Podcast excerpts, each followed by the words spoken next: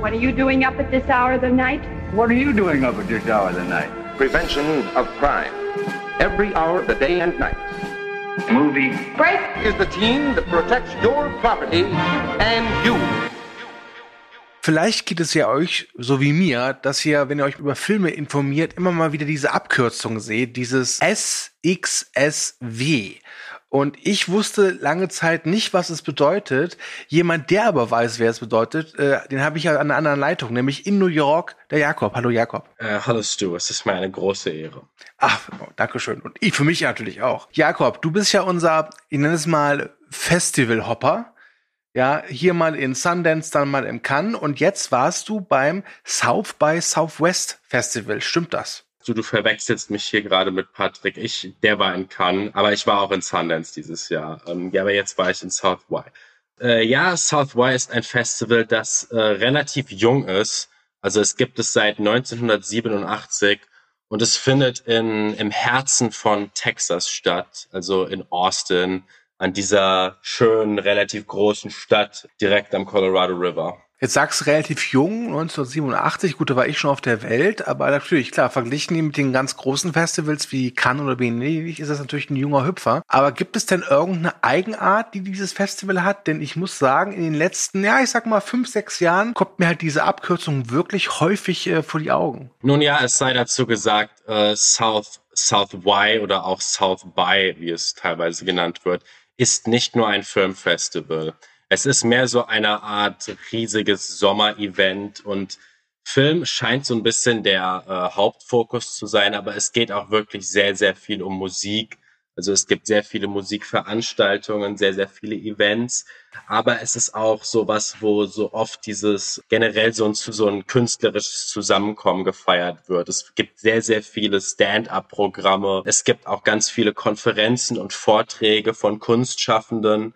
Und gleichzeitig aber gibt es auch so ein sehr, sehr großes Interesse des Festivals an kontemporären oder auch generell neuen Medien. Zum Beispiel, es gibt sehr, sehr viele XR und VR Experiences, die an South Y angeboten werden. Dieses Jahr gab es ein Event, wo ein virtueller Mensch gesprochen hat oder eine Konferenz gehalten hat.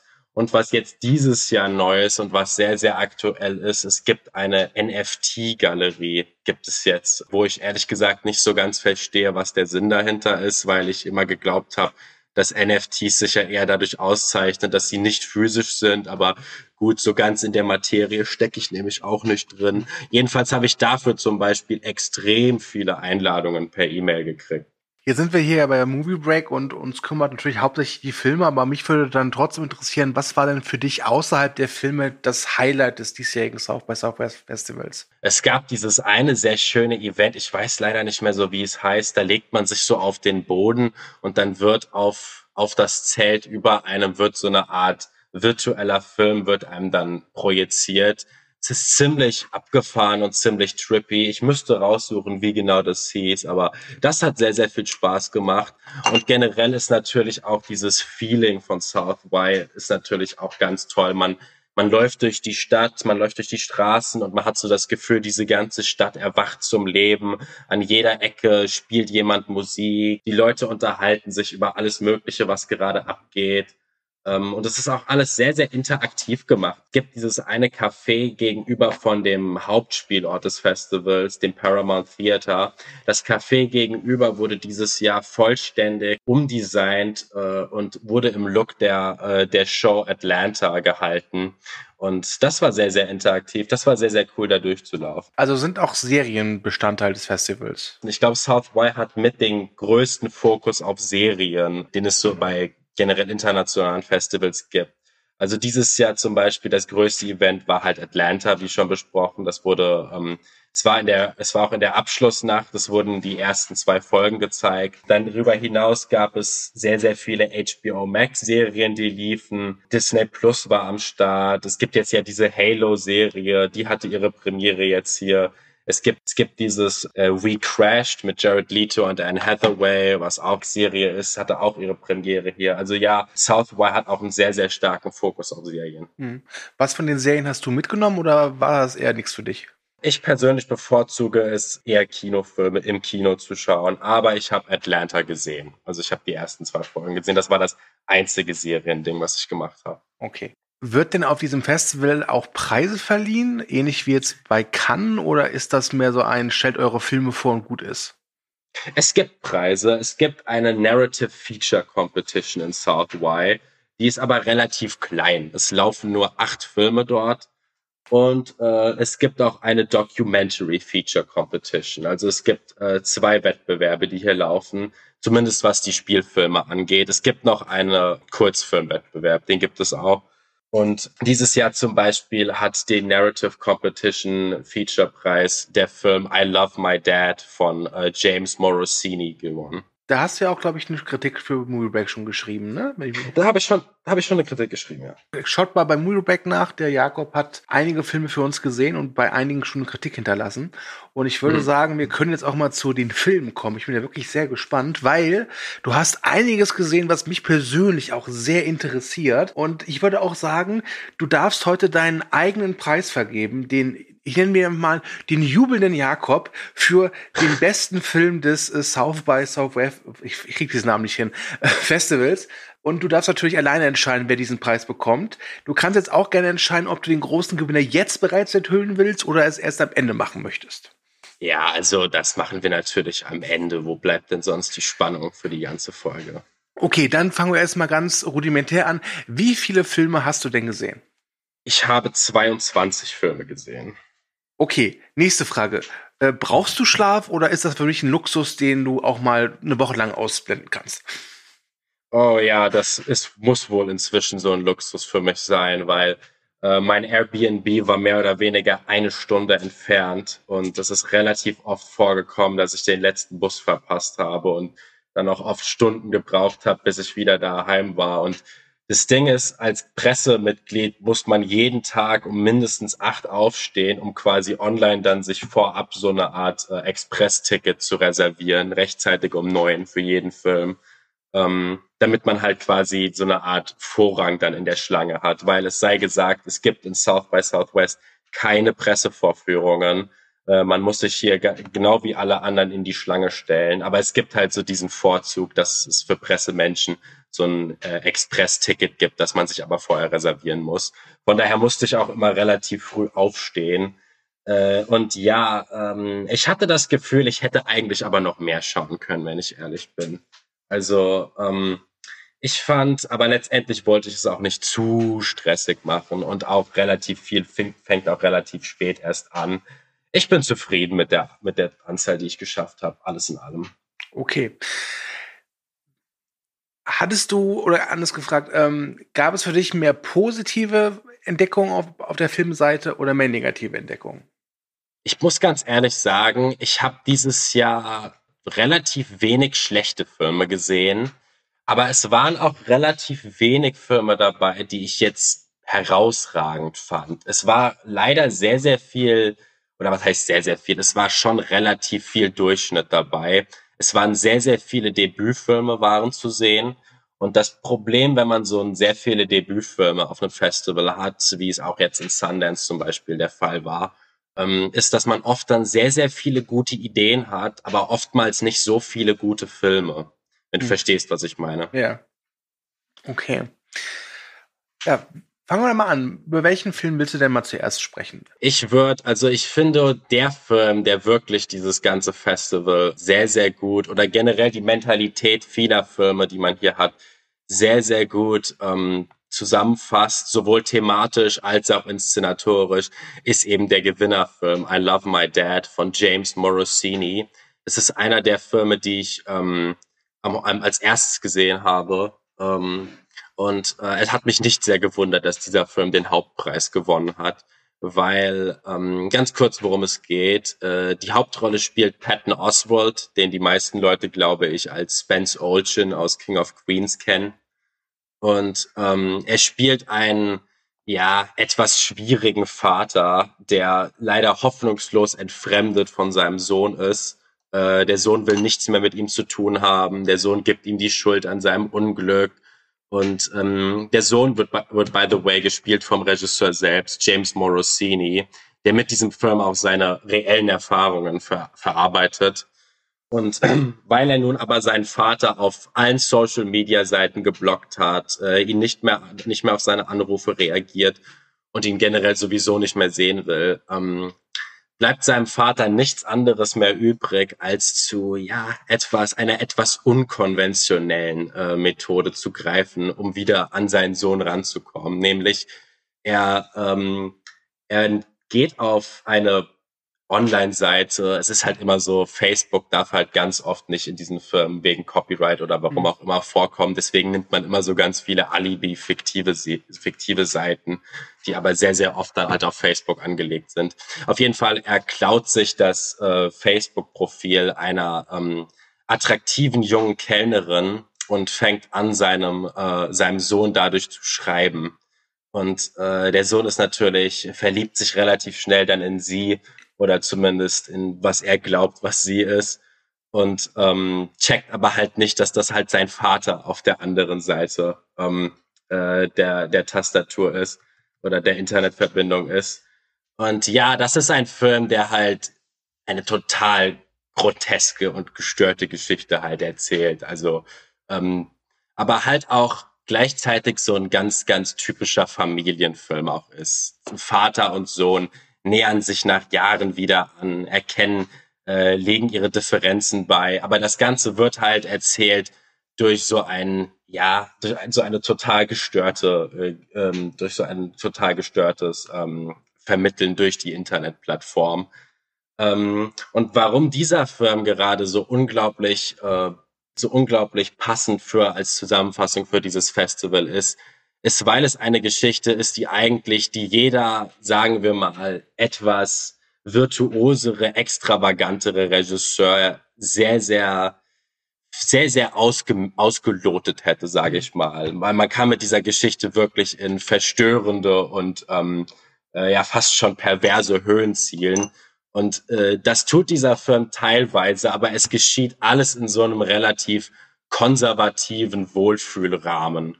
So, es ist nie, der Film ist cringe und der Film ist peinlich, aber es wird nie zu unangenehm, zum Beispiel. Und es geht dann am Ende alles in so einem, wie bereits gesagt, in so einem relativ biederen Familienkitsch oder Wohlfühlkitsch um, unter.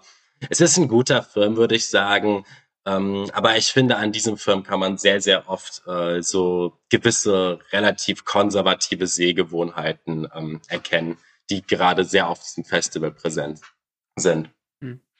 Wie schlägt sich denn der Patton Oswald, den ähm, die meisten, wie du ja schon gesagt hast, als äh, Spence in King of Queen Queens äh, kennen und der ansonsten ja eigentlich immer mal wieder so ja, Nebenrollen, sage ich mal, hat und das klingt jetzt zumindest nach einer, ja, durchaus einer Komödie, aber auch, dass er eben, ich sag mal, dramaturgisch ein bisschen mehr leisten muss als sonst. Kriegt er das hin oder merkt man da schon, dass der Patton Oswald vielleicht dann, ah, vielleicht ist das diese Geschichte vielleicht ein Kaliber zu groß für ihn? Nee, nee, nee, also der macht das absolut super in dem Film. Er trägt diesen Film über weite Strecken. Also ganz kurz, James Morosini als der Sohn ist auch sehr gut. Aber Patton Oswald ist mehr oder weniger das Herzstück dieses Films. Und weil er gerade sehr, sehr viel, er bringt sehr viel Empathie, aber er bringt auch sehr, sehr viel Ex Exzentrik in diese Rolle rein, sodass man, man muss nicht viel von diesem Vater sehen, ohne ihn, äh, aber man versteht ihn relativ schnell. Äh, ich fand, er hat das sehr, sehr gut gemacht. Wirklich sehr passende Besetzung in meinen Augen. Okay. Erinnert mich ein bisschen an diesen äh, Film mit Ron Williams, World's Greatest Dad. Ja, ja, ja, der ist, den habe ich auch als Empfehlung vermerkt. Also so eine Lüge, die versucht, ähm, also die Lüge, die versucht, ähm, mit der man versucht, was ein Stück Wahrheit zu sagen oder in, so, um es mal etwas poetischer auszudrücken. Wunderschön gesagt. Jakob, wunderschön gesagt. Okay. Mhm. Nächster Film. Äh, was ist noch interessant? Ähm, äh, es ist halt auch interessant, dass ähm, äh, South Y hat so eine Art Fokus auf, äh, also das wurde bei der Anmoderation zum Beispiel, wurde das gesagt, South Y hat generell einen Vorzug gegenüber Firmen, die vom Weltraum handeln oder von der Weltraumfahrt und einer der Filme, die in der Headliners-Sektion liefen, ist der Film Apollo 10 and a Half, A Space Age Childhood von Richard Linklater. Ähm, das ist wieder einer von seinen Animationsfilmen. Der Stil ist relativ ähnlich wie A Scanner Darkly oder Waking Life. Und äh, er erzählt mehr oder weniger von einer Kindheit in Houston im Jahr 1969. Äh, wahnsinnig mal wieder natürlich sehr, sehr nostalgisch verklärt. Man kennt ja Linklater. Erzählt äh, ist die Kindheit von ähm, einem jungen Mann, der äh, als äh, Voice-Over-Sprecher, als Erwachsener quasi über die Bilder seiner Kindheit erzählt. Äh, als Erwachsener wird er gesprochen von The One and Only Jack Black. Und er fantasiert sich selbst in das parallel äh, stattfindende Rennen ähm, zum Mond, zum Mond hinein.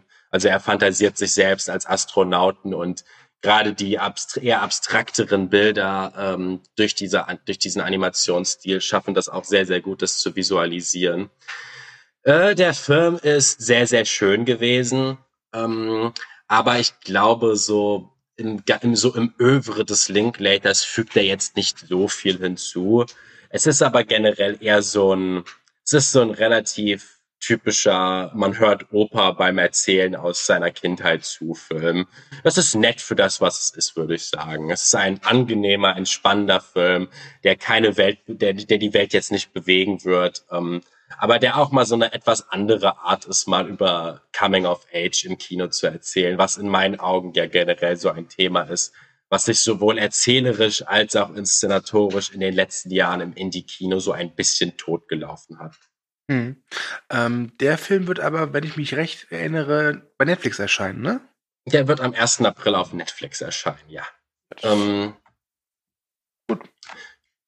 Ähm, gut, und ein anderer Film, äh, oder nee, sagen wir mal zwei andere Filme, über die ich noch reden will, bevor wir zu der Preisverleihung kommen. Mhm.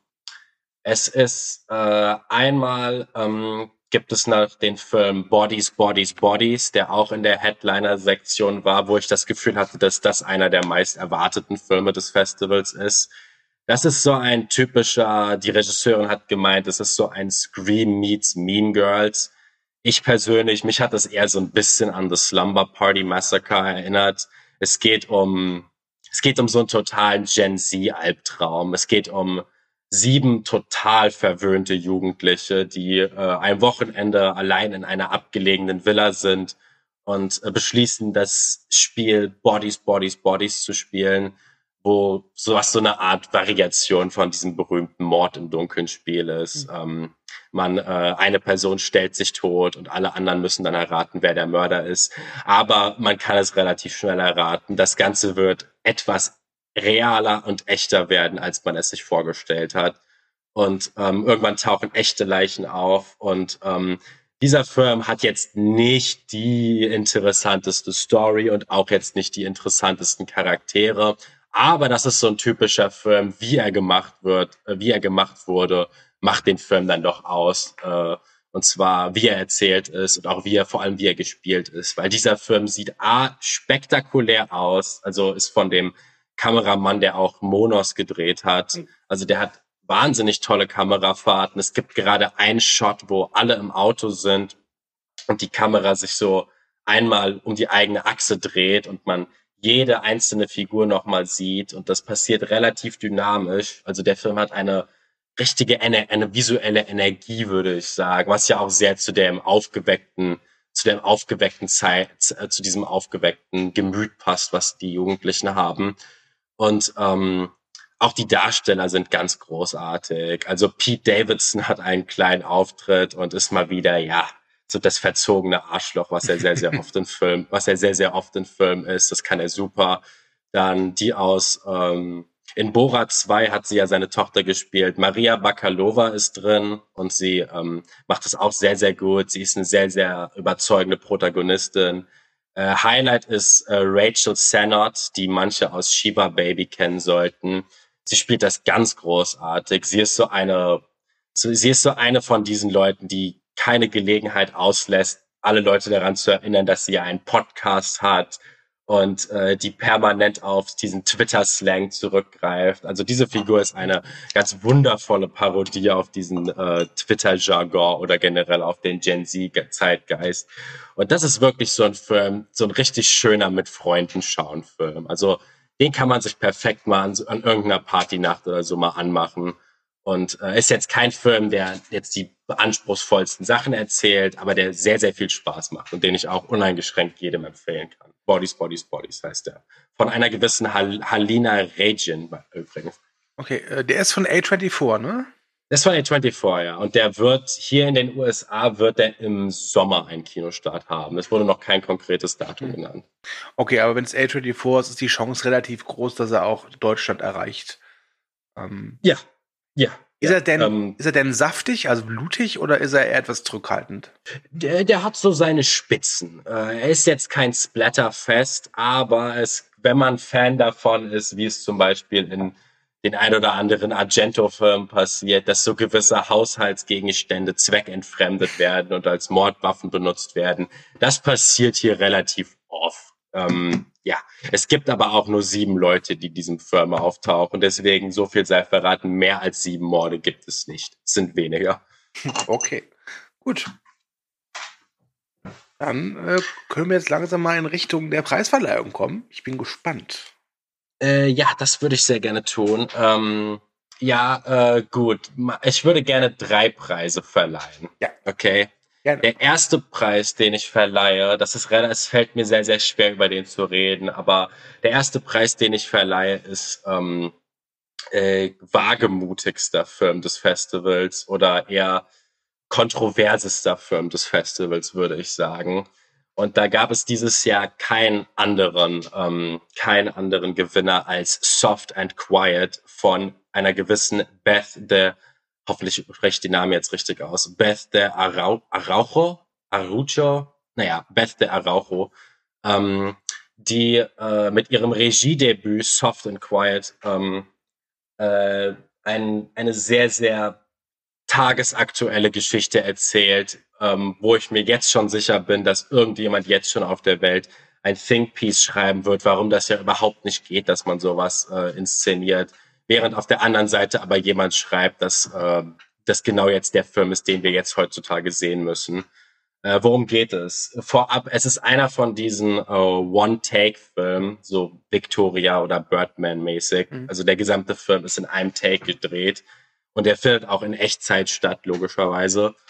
Und ähm, ja, er beginnt eigentlich relativ unschuldig. Wir sehen eine Frau oder scheinbar unschuldig. Wir sehen eine Frau, die mit einem Kuchen in der Hand äh, in eine ja, Hütte im Wald geht, wo gewiss ganz viele andere Frauen sind. Es kommt relativ voraus. Sie ist eine Lehrerin. Es kommt relativ schnell raus. Ähm, die anderen sind äh, auch Hausfrauen. Äh, nee, nicht auch Hausfrauen. Sind, sind anderen sind eher Hausfrauen. Einige arbeiten auch. Ähm, und äh, ja, ähm, es gibt dann vorab schon einen Vorfall mit einer äh, Putzfrau davor, der etwas, der ein etwas befremdlich er erweckt.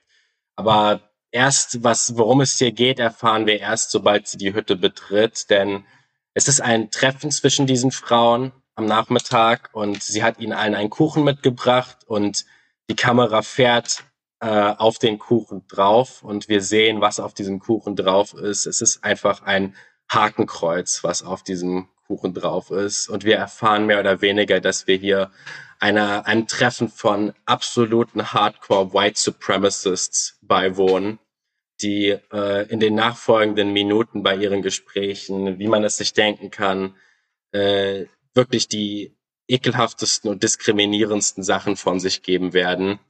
Und ähm, es ist eine sehr, sehr, ich sage mal, liberale Inszenierung, wie man sich so den White Supremacist in liberalen Kreisen vorstellt.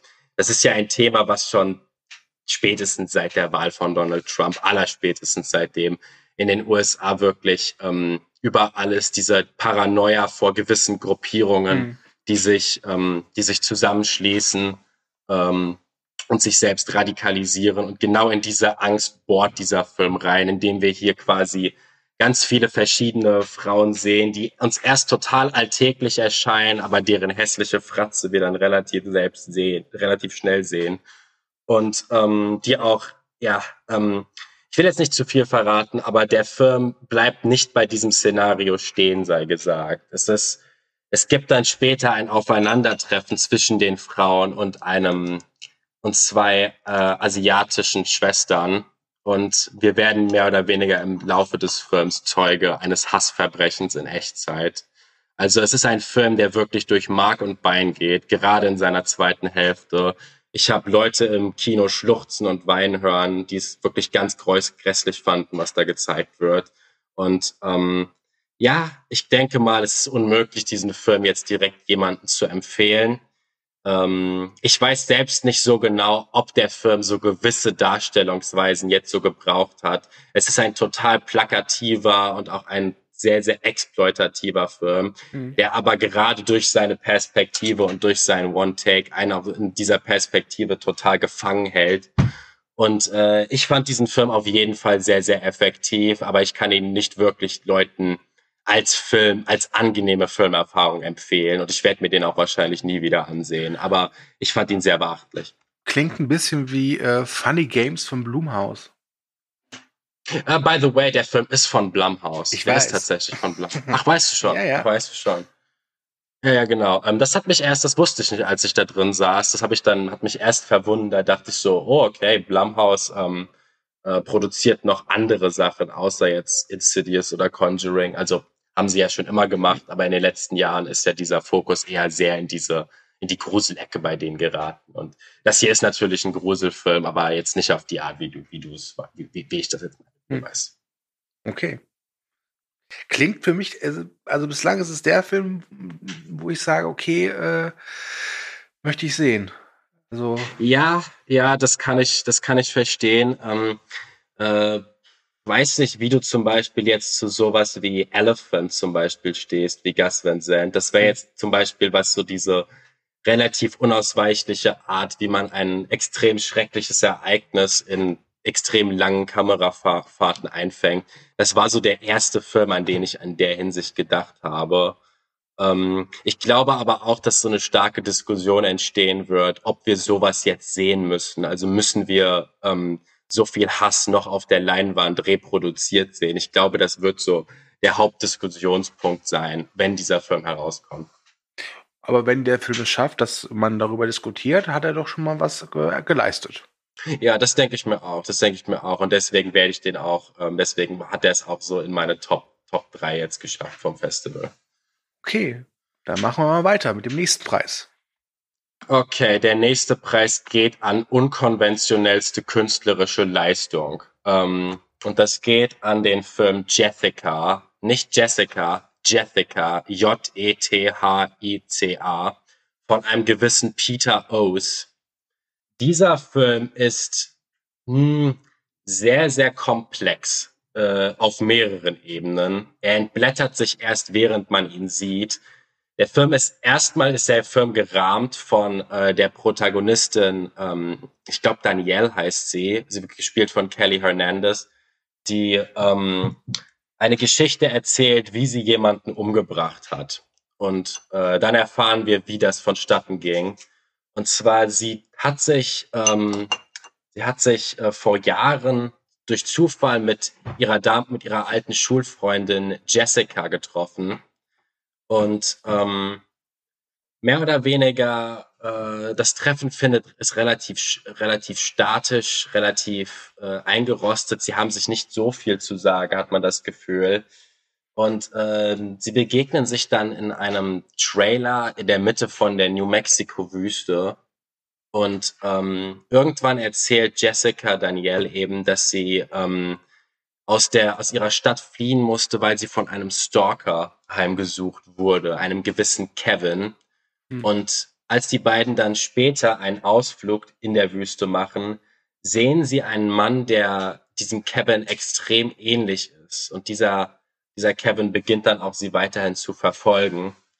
Ähm, aber ich so viel, ich kann jetzt hier nicht mehr sagen. Ich habe jetzt eigentlich schon zu viel gesagt. Aber diese Person ist nicht ganz das, äh, was sie scheint, beziehungsweise sie ist vielleicht gar keine Person, wenn du verstehst, was ich meine. Mhm. Und auf diesen eher spirituellen Höhen bewegt sich dieser unglaublich kurze Film. Er geht nur 70 Minuten, was, by the way, immer eine absolute Wohltat ist auf einem Festival. Man sieht, ein Film geht 70 oder 80 Minuten, man denkt sich, danke, danke, danke, danke. Und ähm, dieser Film lotet aber seine, seine, ähm, seine 70 Minuten total gut aus, weil er auch wirklich extrem gut inszeniert ist einfach. Äh, das ist ja generell bei so solchen Filmen ist das die halbe Miete. Zum Beispiel, ähm, es gibt am Anfang, wo sich Jessica und Danielle zum ersten Mal sehen, es ist gefilmt aus dem Auto von Jessica und sie sagt erst, dass sie ähm, keine Zeit hat und dann aber fahren wir mit ihr im Auto weiter und es ist alles in einem Take gedreht und wie sie aber dann plötzlich einmal umdreht und dann wieder zurückfährt und zu ihr und sagt, weißt du was, ich habe es mir anders überlegt. Und ich finde gerade, das ist jetzt ein relativ simpler Kniff, den man mit der Kamera macht. Aber es funktioniert wahnsinnig gut, um so eine Interiorität von so einer Figur, mit der man zu dem Zeitpunkt noch nicht so vertraut ist, zu erzählen. Und ähm, so viele, und der Film ist voll von solchen, auch deutlich äh, ausgefalleneren inszenatorischen Einfällen. Und äh, im Kern ist erzählt es eine Geschichte, die davon handelt, dass das Glück einer Person ist die Finsternis einer anderen Person. Das ist jetzt sehr, sehr kryptisch, aber wenn man diesen Film gesehen hat, versteht man, was ich meine. Hm. Was mein, ähm, was aber den Film im Nachhinein noch mal so ein bisschen aufgewertet hat, ist, wie er gemacht wurde, was ich dann beim Q&A erfahren hat, habe.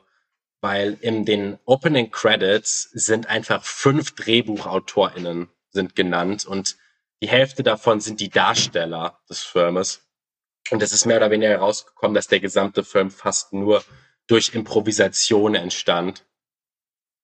Aber das ist noch nicht der ausgefallene Part. Der richtig ausgefallene Part ist, dass der Regisseur Pete O's gesagt hat, er hat diesen ganzen Film, er hat den gesamten Schnittprozess dieses Films live auf Twitch gestreamt. Und ähm, ja, das muss man sich, äh, die Videos sind scheinbar auch noch online davon, aber das ist zum Beispiel sowas, was ich noch nie bei einem Film gehört habe.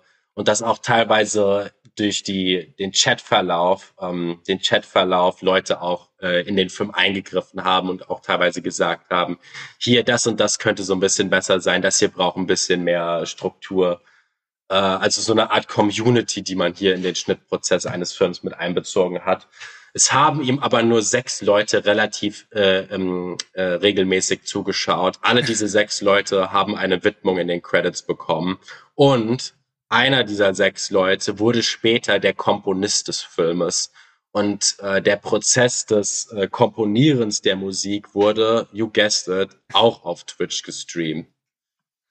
Okay, das ist äh, eine ja, Social Media Experience, die ich, von der ich auch noch nie gehört habe. Aber krass. Ja. Ja, ja, hat mich sehr, sehr beeindruckt. Ähm, das ist jetzt aber nichts, was man jetzt den Film an sich anmerkt. Das ist eher so eine lustige Randnotiz. Hm. Also es ist jetzt ein Film, wo ich jetzt, wo man jetzt nicht sagen würde, oh, okay, den hat ähm, das Twitch-Publikum geschrieben. Nein, es ist ein total ausgefallener und extravaganter Film. Ich glaube, Leuten, die mit sowas wie, mit eher assoziativen Filmen, wie zum Beispiel David Lowrys Film, ganz insbesondere A Ghost Story, die mit dem was anfangen können. Den kann ich diesen Film sehr, sehr ans Herz legen. Mhm. Jethica von Pete O's. Er ist auch, es ist nicht sein erster Film. Er hat schon vorher einen Film, andere Filme gedreht, äh, zum Beispiel diesen Everything Beautiful is Far Away from 2000, fast 2017. Ähm, also ist ein jetzt nicht unerfahrener Regisseur. Das merkt man dem Film auch an, weil er sehr, sehr stilsicher ist. Okay. Jeffik, hat der vielleicht schon irgendwie in den USA einen Starttermin oder? Nicht, dass ich wüsste, nicht, dass ich wüsste. Ich glaube, das wird so ein bisschen dauern, bis der veröffentlicht wird, weil der echt relativ, ich sag mal, eher marktinkompatibel ja. ist. Ja, aber als du den Vergleich gezogen hast mit der Ghost Story, hattest du mich. mm, ah, magst du den sehr? Ja, ich fand den sehr schön, ja. Ja, auch dieser begibt sich in relativ in relativ ähnliche Gebiete, sowohl was die Philosophie angeht, aber auch so ein bisschen was die Bildersprache angeht. Okay. Dann würde ich sagen, einen Preis haben wir noch und ich bin gespannt, was kommt. Der, der goldene, jubelnde Jakob geht dieses Jahr für den besten Film des Festivals und das ist ähm, ja, da musste ich überhaupt nicht lange nachdenken. Das war relativ klar sofort, nachdem ich diesen Film gesehen habe. Und das ist ein Film, der sich Deadstream nennt, von äh, Joseph Winter und Vanessa Winter. Ähm, dieser Film ist hat mich umgehauen auf mehreren Ebenen. Ganz, ich erzähle kurz, worum es geht. Ähm, es geht, äh, hier zieht sich jetzt gerade das Thema Twitch so ein bisschen durch. Ähm, es geht auch hier um einen Twitch-Streamer. Ähm, also jetzt im Film geht es um einen Twitch-Streamer, mhm. Der äh, relativ, der so sehr, sehr, sehr Jake Paul-mäßig unterwegs ist. Also so einer dieser noch dieser möchte gern Jackass-Nachzügler, die dafür bekannt ist, dass sie die verrücktesten und craziesten Pranks macht im Internet. Und äh, nachdem aber einer dieser Pranks furchtbar schief gelaufen ist, wurde er auf brutalste Weise im Internet gecancelt, hat alle seine Sponsoren verloren und wurde durch und durch demonetarisiert. Nun kämpft er verzweifelt für seine, ähm, für seine Social Media Relevanz und will diese zurückgewinnen. Deswegen bleibt ihm nichts anderes übrig, als sich seiner größten Angst zu stellen. Und zwar, er fährt an ein Verlass, in ein verlassenes Geisterhaus in der Mitte des, mitten im Nirgendwo im Wald, ähm, und quasi möchte dort die gesamte, die Nacht verbringen. Ähm, und äh, äh, er streamt natürlich diesen gesamten Prozess, die, die Nacht, die er da verbringt, will er natürlich auf Twitch dann streamen. Und ähm, als Sicherheitsvorkehrung, dass er auch ja nicht zu viel Angst kriegt und dass er auch ja nicht auf die Idee kommt, abzuhauen, nimmt er, nachdem er angekommen ist, erstmal schön die Zündkerzen aus seinem Auto raus und wirft sie in den Wald. Er macht ein, ähm, er macht ein fettes Schloss an die Tür und wirft dann den Schlüssel auch weg. Also damit er ja nicht auf die Idee kommt, äh, vorher abzuhauen. Dieser ist, dies ist ein, ähm, und sagen wir es so, ich denke mal, es ist nicht zu viel vorweggenommen, dass der, der Horror des Films dann äh, sehr, sehr schnell supernatürlich wird und dass sich das vermeintliche Geisterhaus recht schnell als echtes Geisterhaus herausstellen wird. Das ist auf weite Strecken ist es ein Ein-Personen-Stück von einem Film. Äh, also wir sehen nur ihn, den Influencer, ähm, wie er diesen gesamten Prozess auf Twitch streamt. Es ist ein Found-Footage-Film oder eher ein Streamed-Footage-Film, weil der gesamte Film halt ist per permanent im Rahmen des Twitch-Streams erzählt. Wir sehen es durch seine GoPro, die er aufhat. Wir sehen auch später ähm, Close-ups von seinem Gesicht, was ja auch in ganz vielen Twitch-Kreisen sehr, sehr oft der Fall ist, was eine sehr, sehr schöne narrative Rechtfertigung dafür ist, dass man jetzt hier Close-ups benutzt. Und es wird auch sehr, sehr oft so ein Chat eingeblendet von Leuten, die im Internet ihm dann halt schreiben und ihm Ratschläge geben oder ihn beleidigen oder äh, dementsprechend, was man halt im Internet so macht. Und ähm, was diesen Film so großartig macht, ist, es ist endlich mal wieder eine richtige Horrorkomödie. Und zwar in dem Sinne, es ist kein Horrorfilm, der so ein paar komödiantische Szenen hat, es ist auch keine Komödie, die so eher in so einem Horror-Setting ist. Nein, es ist eine klare Horrorkomödie, wo Horror und Komödie sich perfekt gegenseitig ausbalancieren. Ein Film, der wirklich zum Brüllen komisch ist, aber auch zum Schreiend unheimlich ist.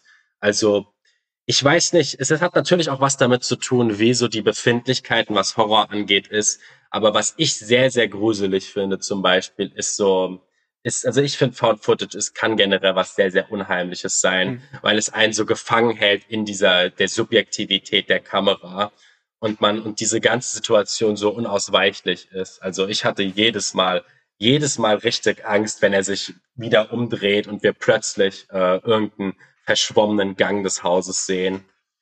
Ähm, äh, dann, weil es ein wirklich, wirklich gelungener Found-Footage-Film ist. Also ein Film, der wirklich was Kreatives damit macht aber auch weil normalerweise finde ich das ja immer super, super cringe, wenn in Firmen so Social Media und Internet mit einbezogen wird. Aber hier kommt es wirklich von einem Rahmen, der sich total informiert anfühlt.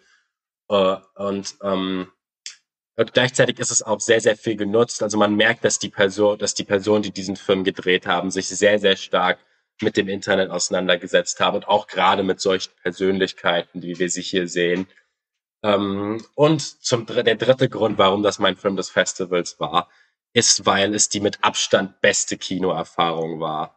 Auf der einen Seite denkt man sich ja so, gut, okay, den kann man sich eigentlich mal so auf dem Laptop ansehen, weil es ja eigentlich das Szenario so hergibt, dass es dann noch immersiver wird. Ähm, Aber gleichzeitig ist, macht es unfassbar viel Spaß, den Film in so einer großen Menge zu sehen, weil zum einen, einen der Film wirklich lustig ist und generell das Community-Gefühl, so eine Komödie im Kino zu sehen, ist immer was sehr, sehr Angenehmes, finde ich. Das ist in den letzten Jahren so ein bisschen ausgestorben, weil leider immer weniger Komödien im Kino laufen. Ähm, aber auch weil man so richtig sieht, wie das Publikum auf diesen Film abgeht, im Sinne von, es gab ganz viele Momente, wo Leute geschrien haben, nein, bitte dreh dich nicht um oder nein, äh, geh nicht in diesen Gang oder jetzt, jetzt dreh dich um, dreh dich um. So in dem Sinne. Der Film macht wirklich wahnsinnig viel Spaß. Ähm, ganz, ganz große Empfehlung. Schaut ihn euch an, sobald der irgendwie verfügbar wird äh, als direkten filmischen Vergleich würde ich jetzt sagen, er hat mich so ein bisschen an die sehr frühen Sam Raimi-Filme erinnert. Also Evil Dead ist wahrscheinlich so eine Art in, äh, Einfluss auf diesen Film gewesen. Okay, weil ich wollte schon fragen, wie so der Humor ist und die Evil Dead Filme, also die sind ja eher vom Humor her hm, eher garstig als liebenswert. Dieser Film ist auch nicht wirklich liebenswert. Also das ist eine Figur, gerade durch seinen Protagonisten, sein Protagonist ist sehr, sehr unsympathisch. Er ist ja, was ja so ein bisschen die Grundprämisse mhm. vermittelt. Also er ist nicht wirklich jemand, mit dem man ähm, in normalen Situationen mitfiebern würde. Aber das Geniale ist ja an dem Film, dass man es trotzdem tut.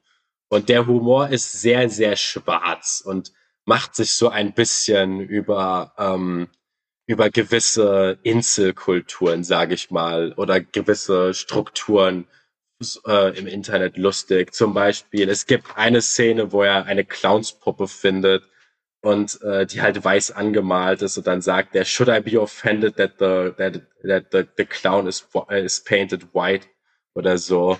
Ähm, das ist so ein bisschen der Humor. Das, das kommt im Film etwas besser rüber, als ich es jetzt erzählt habe. Ähm, aber das ist so ein bisschen der Humor. Also mhm. natürlich ist das alles so ein bisschen drüber, in dem Sinne. Aber dann stellt man sich auch die Frage wirklich, ist es wirklich so drüber, wenn man darüber nachdenkt, was gewisse YouTuber oder Twitch-Streamer schon im Internet gebracht haben? Hm. Okay. Also Deadstream, dein Film des Festivals. Yes.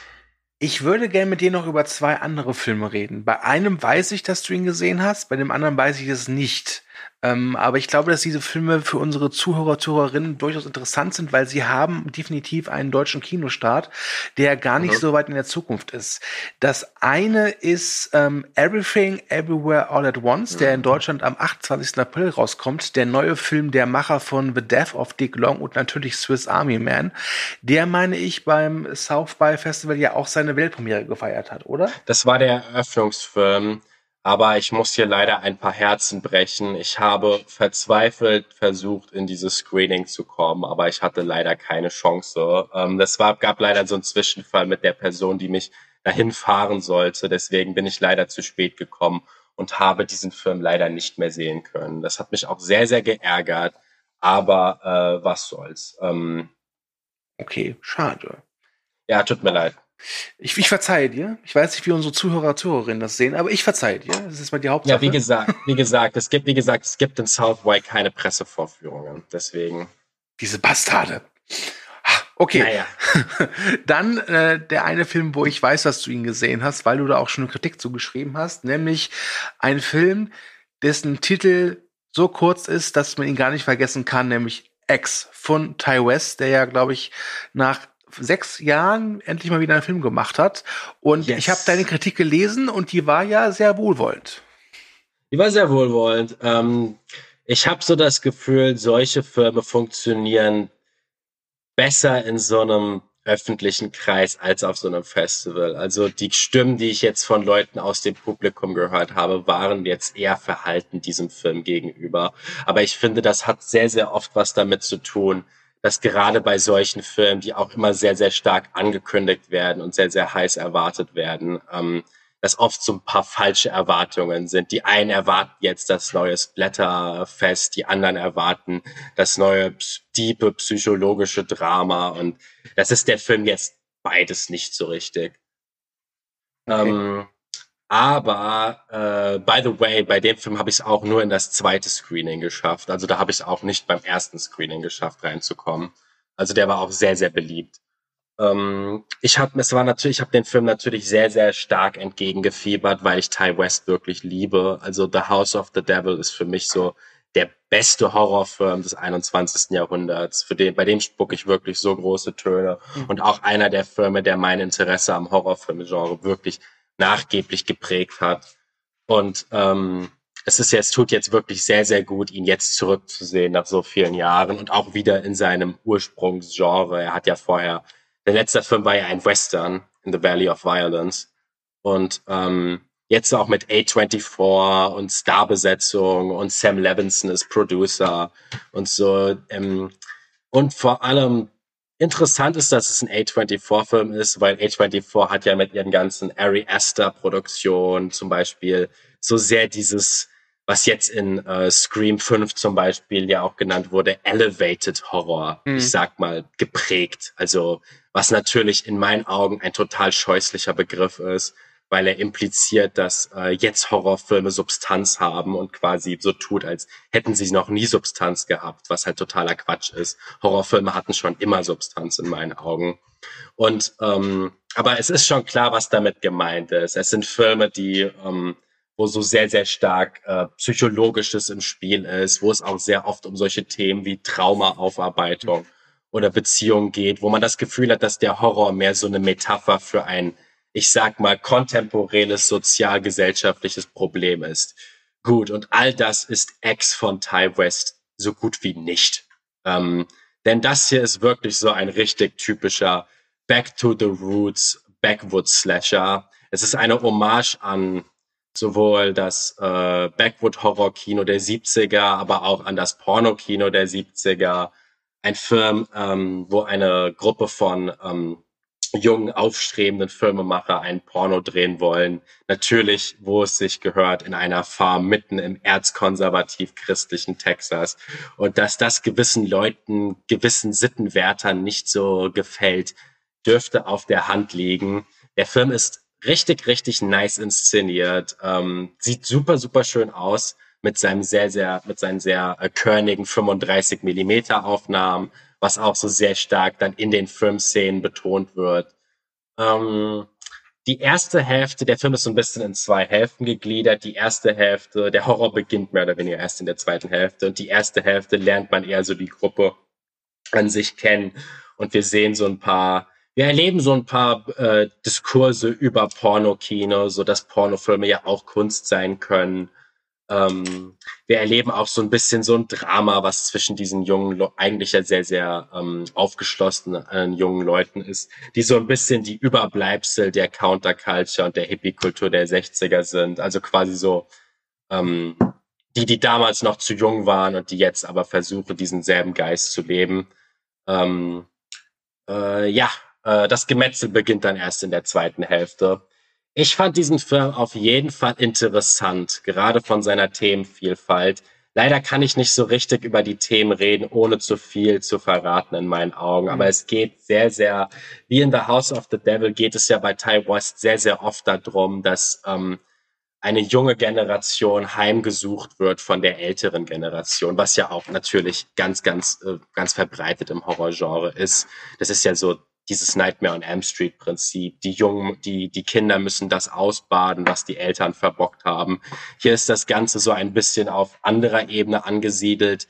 Aber in, ähm, in The House of the Devil von Ty West ist es ja auch so ein sehr starkes Motiv, ähm, dass quasi die älteren Satanisten brauchen einen jungen Host. Ähm, und in die Innkeepers, auch von Ty West, geht es auch um die Geister der Vergangenheit.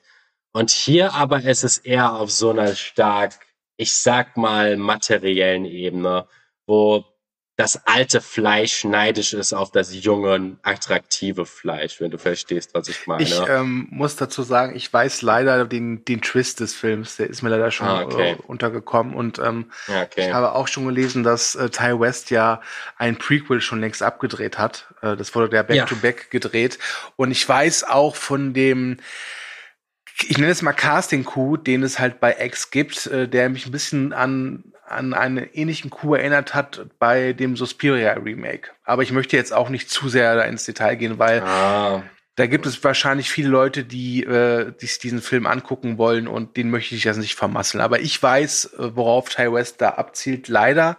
Ich glaube, es hätte mich sehr überrascht, wenn ich den im Kino geguckt hätte, denn er startete in Deutschland im Kino, nämlich am 5. Mai.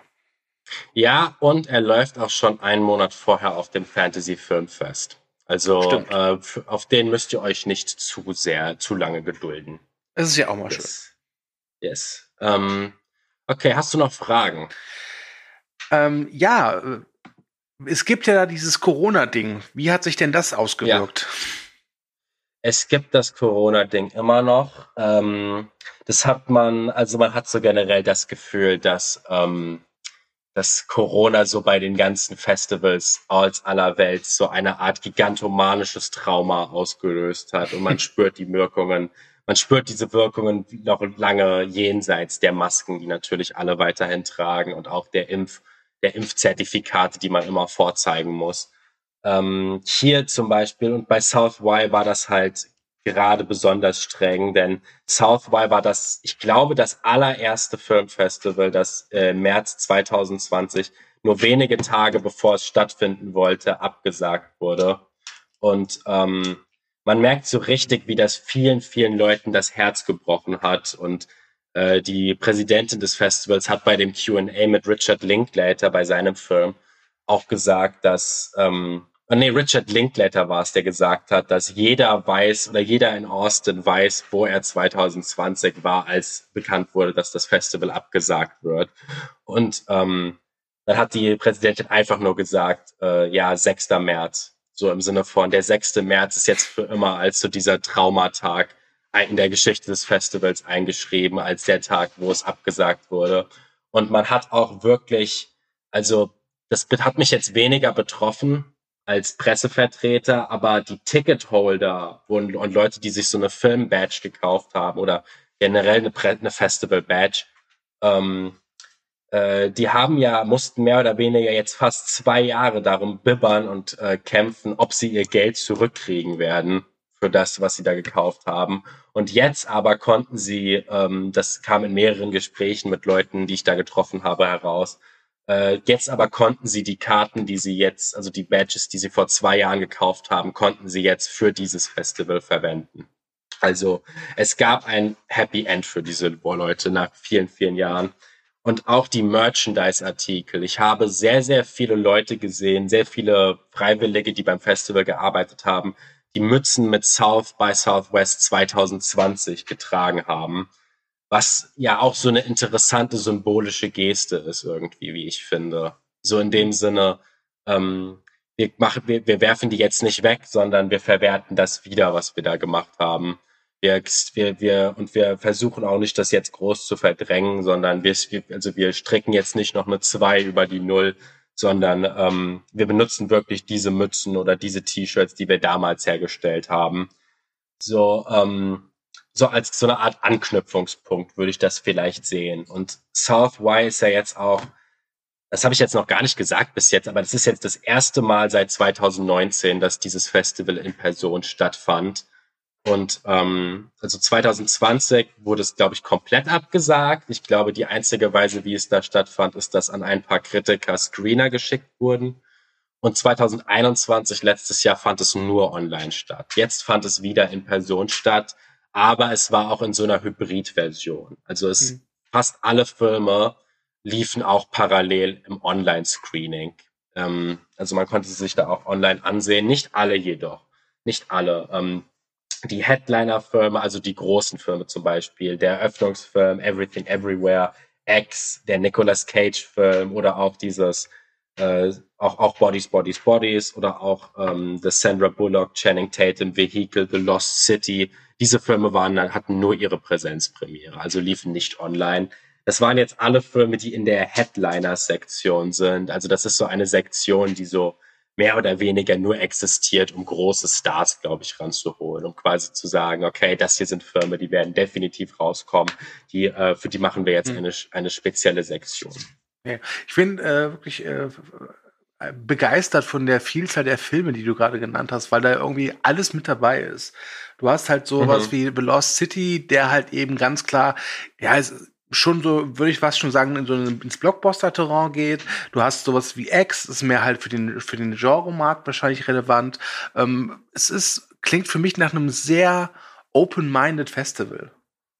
Ja, ja, das stimmt. Das ist wirklich, es ist für, wie man so schön sagt, es ist einfach für jeden was dabei, weißt du. Hm. Und ähm, ja, also es gibt zum Beispiel, wie gesagt, es gibt einen Wettbewerb, es gibt auch noch einen anderen Wettbewerb für Dokumentarfilme, wie gesagt. Es gibt die Sektion Visions, wo ähm, so eher ausgefallene laufen. Dieser Jethica, vor dem ich geredet habe, lief da zum Beispiel. Da es aber auch ein Musikfestival ist, gibt es auch so eine extra parallele Filmsektion, wo es nur um Musikfilme geht. Die nennt sich 24 Beats per Minute. Und es gibt halt auch so eine schöne Midnight-Sektion, was ich auch immer sehr, sehr angenehm finde bei Festivals, mhm. wo halt auch X und äh, also so Genrevertreter wie X oder auch Deadstream jetzt liefen. Okay. Letzte Frage. Ähm, das South by Festival ist ja auch für Besucher aller Art geöffnet, wenn sie halt eben ein Ticket bekommen. Ähm, mhm. Ist es denn die Reise jetzt wert? Was ist da dein Eindruck? Hm, das ist eine gute Frage. Ist es die Reise wert? Äh, natürlich sollte Voraussetzung sein, dass man ähm, sich für Filme interessiert und auch ich schätze mal, es lohnt sich, je nachdem, wie man offen für Entdeckungen ist. Es ist jetzt kein Film wie äh, kein Festival wie Cannes oder Venedig, wo sich so immer so eine Creme de la Creme aller äh, Filmkunst die Hände in die also die Hände drücken, sondern es ist eher so ein Filmfestival, das so eher so eine Art Sprungbrett ist für aufstrebende Filmemacher oder auch für für eher unkonventionellere Stimmen, die vielleicht in anderen Szenarien eher ähm, eher zurück auf der Strecke bleiben würden. Äh, es ist aber auf jeden Fall ein, ein richtig gutes Sommerfestival. Es fand jetzt halt im März statt, mhm. aber das Klima in Texas ist schon im März sehr, sehr sommerlich. Von daher, dafür lohnt es sich auf jeden Fall. Es lohnt sich als Event in der Hinsicht. Es lohnt sich halt auch für Leute, die einfach, ja, plump, bis plump zu sagen, gerne, gerne, gerne Promis sehen. Also man kommt hier wirklich sehr viele Chancen, sehr, sehr viele Promis zu sehen. Ich hätte niemals gedacht, dass ich jemals Donald Glover vor mir stehen sehen werde, ohne, I don't know, äh, 2000 äh, Dollar Konzertkarten für Childish Gambino auszugeben. Also dafür ist es natürlich was Tolles. Ähm, ich würde sagen, es lohnt sich auf jeden Fall. Es ist leider eben so, dass ähm, es nicht sehr gerade billig ist. Also ich als Pressevertreter kam jetzt umsonst rein. Eine normale Film-Badge kostet 1500 Dollar. Das ist, wenn man viel mitnimmt, in meinen Augen gerade so vertretbar. Ähm, das, ähm, aber es gibt noch so, es gibt noch deutlich teure Platin Platinum Badges, wo halt das, was nicht nur Film ist, sondern wo man wirklich überall hin kann. Also in jede Form von in jede Form von Ausstellung. Also ich würde sagen, unterm Strich lohnt es sich. Okay, gut. Dann danke ich dir für deine Eindrücke vom South by Southwest Festival 2020, 2021 und 22. Äh, 22, ja. Ach, ich bin naja, es, heißt, es, naja, es fand ja 2020, 2021 fand es ja nicht statt. Also ja. ist es quasi ein Festival aus allen drei Jahren. Genau, immer das Positive sehen. Lieber Jakob, ich danke dir. Ähm, ich danke euch da draußen fürs Zuhören. Denkt dran, ihr könnt Movie Break auch finden bei Instagram, Twitter und Facebook. Ihr könnt auch gerne unsere Podcasts bei Spotify bewerten, natürlich mit fünf Sternen, weil alles andere wäre ja unrealistisch. Und mhm. ich sage Adieu und Jakob, dir gebührt das letzte Wort guckt noch ein paar mehr Filme heute, wenn ihr die Zeit dazu findet. Und äh, ja, äh, bewertet diesen Podcast natürlich mit fünf Sternen. Alles andere ist nicht akzeptabel. Äh, macht's gut.